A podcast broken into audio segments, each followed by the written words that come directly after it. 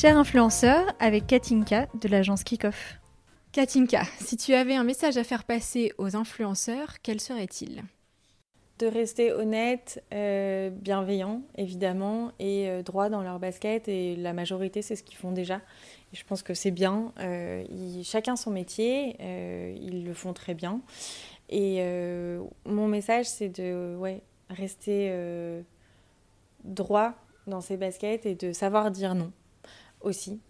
aux agences comme moi, de savoir évidemment dire oui, de temps en temps. mais de savoir aussi dire non pour rester fidèle à fidèles à, à leur ligne édito, à, leur ligne édito, à, ce qu'ils pensent, à leurs valeurs, euh, et puis aussi à leurs clients.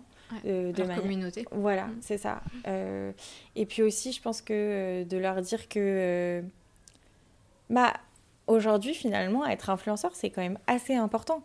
Enfin, je veux dire, c'est c'est pas si superficiel que ça. On a tellement, ils ont tellement de gens qui les suivent, ils peuvent véhiculer des vrais messages. Et je pense que finalement, le vrai message que j'aimerais leur faire passer, c'est que grâce à eux, on peut communiquer et on peut parler sur des choses essentielles euh, et pas si superficielles que ça. On peut parler de santé, on peut parler de euh, ce qu'on disait dans le podcast, de, des hormones, on peut parler euh, de complexes que chaque personne a et on a besoin d'avoir quelqu'un peut-être qui nous accompagne. Qui lance le sujet. Qui lance le sujet et qui, ouais, qui rassure, qui accompagne sur des discours. Voilà. Et ça, je pense que euh, ils ont une des vrais modèles. Ouais, ouais. Euh, ouais. Aujourd'hui, euh, on ne cherche pas à avoir que des acteurs ou des actrices ou des mannequins comme référents, mais on cherche des personnes plus humaines et c'est les meilleurs référents. Donc pas chercher la perfection. Non, au contraire, être eux-mêmes, mais accepter de parler vrai. Euh, de sujets euh, dont on a besoin et en fait dont on a envie euh, d'entendre. Alors clairement, surtout pas se lancer dans la politique.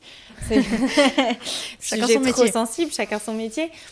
Mais voilà, effectivement, parler vrai et puis parler de, de sujets peut-être parfois profonds qui sont compliqués et on va les attendre et clairement qui sont pas toujours appréciés tout le monde. c'est sûr que quand on va parler de sujets sensibles, chacun y va de son opinion. Mais c'est aussi pour ça qu'on les attend. Moi, je sais que quand j'étais enceinte et que j'ai eu des problèmes avec ma grossesse, parce que j'ai une grossesse pathologique, euh, j'étais hyper contente euh, de voir des influenceuses qui avaient vécu ce que je vivais et de trouver des solutions chez elles, euh, qu'elles puissent m'apporter des conseils. Et finalement, c'est ce qu'on cherche avec de l'influence. Alors évidemment, on cherche aussi à euh, trouver euh, la bonne tenue euh, et qu'on ait des bons conseils là-dessus. Et ça, c'est trop cool. Enfin, mais il y a parfois rêver, s'évader. Ouais, et c'est l'idée. Enfin, en fait, moi, je trouve mes hôtels et des restaurants grâce à des influenceuses et c'est trop chouette. C'est une nouvelle, un nouveau type de consommation et une nouvelle façon de rechercher. Mais ça peut être aussi des sujets beaucoup plus profonds. et ça, c'est chouette. Qu'elles n'aient pas peur de se sentir euh, illégitimes de parler de certains sujets. Euh, non, au contraire, elles sont super légitimes, mais on l'est tous. Hein. On est, tous légitimes de parler de tout. Mm. C'est juste que, euh, bah, déjà, forcément, on n'a pas forcément la communauté pour le faire. Mm, ça, c'est la première chose. On n'a pas l'audience.